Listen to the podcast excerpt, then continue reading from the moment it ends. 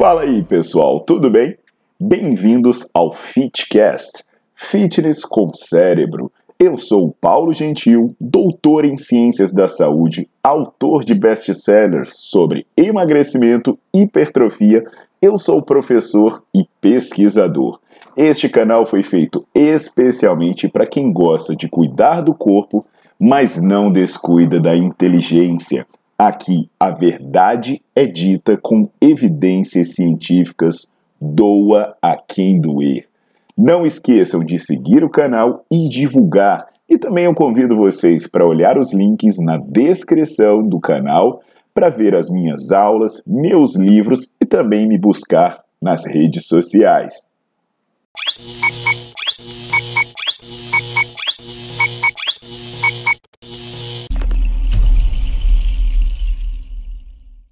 Fala galera, tudo jóia? Aqui é o Paulo Gentil e hoje eu vim conversar com vocês sobre proteína, né? Mais sobre suplemento de proteína, fontes de proteína, se é difícil, se é fácil, algumas orientações básicas para você ter ingestões adequadas desse importante nutriente e conseguir ter mais resultados com a musculação.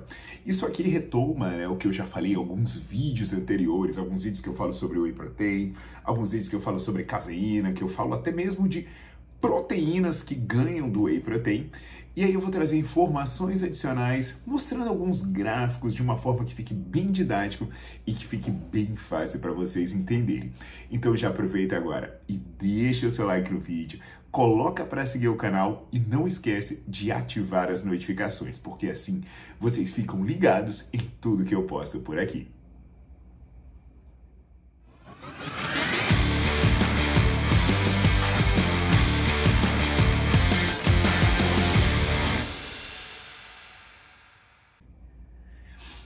Pessoal, é, vamos falar sobre proteína, né? E aí tem um vídeo que eu falei, né, sobre as proteínas que ganham do whey, e aí eu falo que o problema do whey é o fato dela aparecer rápido no sangue e também ser degradada muito rápido. Então, como o seu corpo tem uma possibilidade limitada de construir proteína, não adianta você entregar aminoácido demais, você entregar proteína demais, porque ele acaba que ele não vai usar isso para os processos anabólicos. Então, essa proteína vai acabar sendo perdida, como carboidrato, pode até mesmo virar gordura, mas ela não vai virar músculo. Então, aqui eu vou deixar para vocês, né, um estudo que é um estudo de 2014, que o primeiro autor é o Hyde, e nesse estudo eles fazem o seguinte: eles pegam homens ativos, homens jovens, homens ativos, e colocam para fazer uma série de membros inferiores. E aí, quando eles fazem essa série de membros inferiores, eles podem receber dois tipos de suplementação diferente. Uma suplementação contendo whey protein e apenas whey protein, e outra suplementação mais misturada, né, que tinha aí 50% de caseína, 25% de whey protein e 25% de proteína da soja.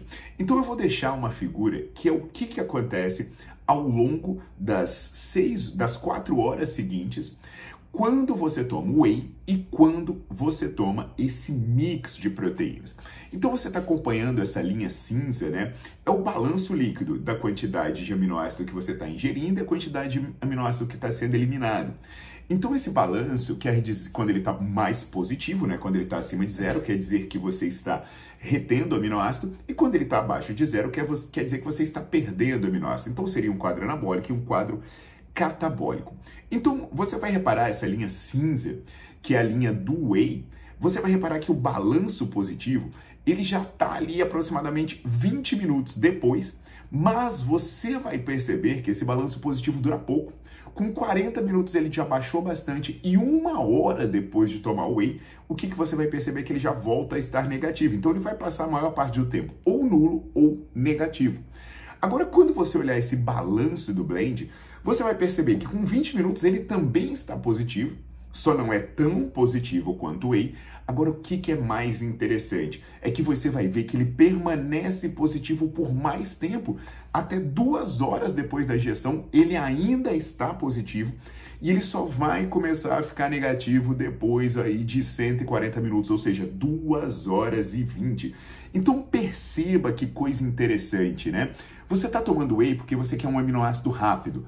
Só que esse aminoácido cai rápido, ele vem rápido, mas ele vai rápido. E agora, pessoal, vamos ser inteligente, né? Vamos ser inteligente, porque é o seguinte, é, é, quando eu chego e falo para as pessoas assim, poxa, você não precisa de whey, as pessoas vêm falar, ah, mas whey tá muito caro.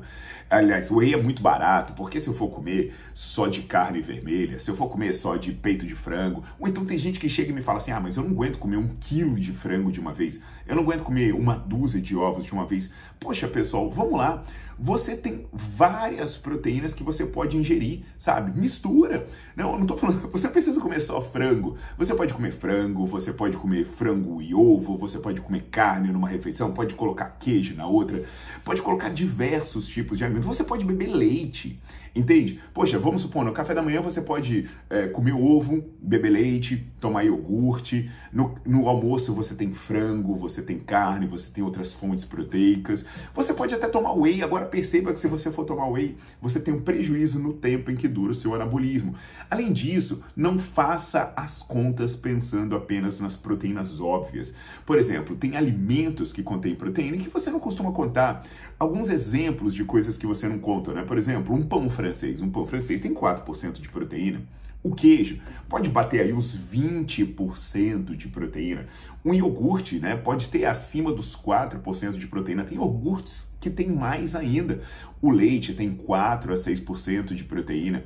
É, aveia tem proteína. Vários outros alimentos têm proteína. Então, por exemplo, você pega um feijão cozido, né, que a cada 100 gramas de feijão você tem 4 a 6 gramas de proteína.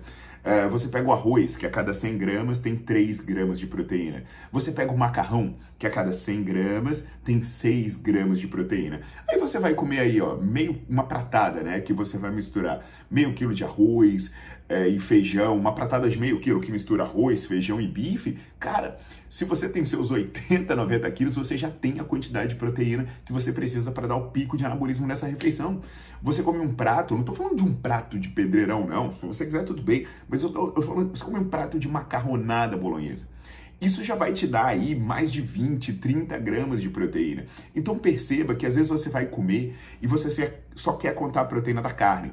Pô, mas de repente uma pratada de arroz e feijão te deu 15 gramas de proteína, te deu 20 gramas de proteína, dependendo do quanto você come. Entende? E você não está computando isso, você está querendo comer apenas ovo, apenas frango, apenas whey. Então presta atenção, pessoal, na boa, né? É, quem se alimenta decentemente não precisa suplementar. E a parte boa desse alimento misturado, né, dessa proteína que vem junto, é que ela vai sendo entregue aos poucos e ela vai sendo usada com mais eficiência. Então você pode fazer aí três, quatro refeições proteicas no seu dia e seu anabolismo vai se manter o tempo inteiro alto. Eu sei que a galera tá falando, ah, mas macarrão tem carboidrato. Gente, você precisa de carboidrato. Se você come carboidrato, essa proteína que você está tá ingerindo, ela vai ser vai ser degradada e ela vai acabar virando um carboidrato fisiologicamente. Ela vai para a mesma via fisiológica do carboidrato. Então, se você está tomando whey e não está ingerindo carboidrato adequadamente, esse whey está virando carboidrato, está indo para as vias fisiológicas do carboidrato. Então você precisa entender né, que na sua alimentação a maior parte das calorias precisam vir do carboidrato. Até 60% das calorias que você come precisa vir, vir do carboidrato. Então a proporção de carboidrato para proteína não é uma proteína para um carboidrato. Até porque, né, quando eu falo que você precisa de 60%, até 60% das calorias vindas do carboidrato, você também precisa de caloria vindo da gordura.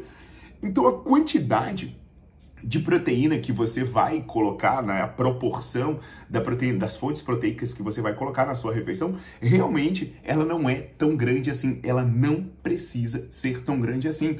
E se você tá nessa vibe de cortar carboidrato aí, lembra do vídeo que eu falei que pessoas que cortam carboidrato, que comem pouco carboidrato, perdem aí em média 4 anos de vida. Então você está tirando carboidrato da sua alimentação, você está com medo do carboidrato do arroz, do feijão, do macarrão, sei lá, mas o fato de você estar tá restringindo esse carboidrato faz com que a proteína que você está comendo não funcione, porque o seu corpo precisa do carboidrato para diversas funções vitais. Então, se você der pouco carboidrato, ele vai tirar de outros nutrientes, entre eles a proteína, que você está pagando caro.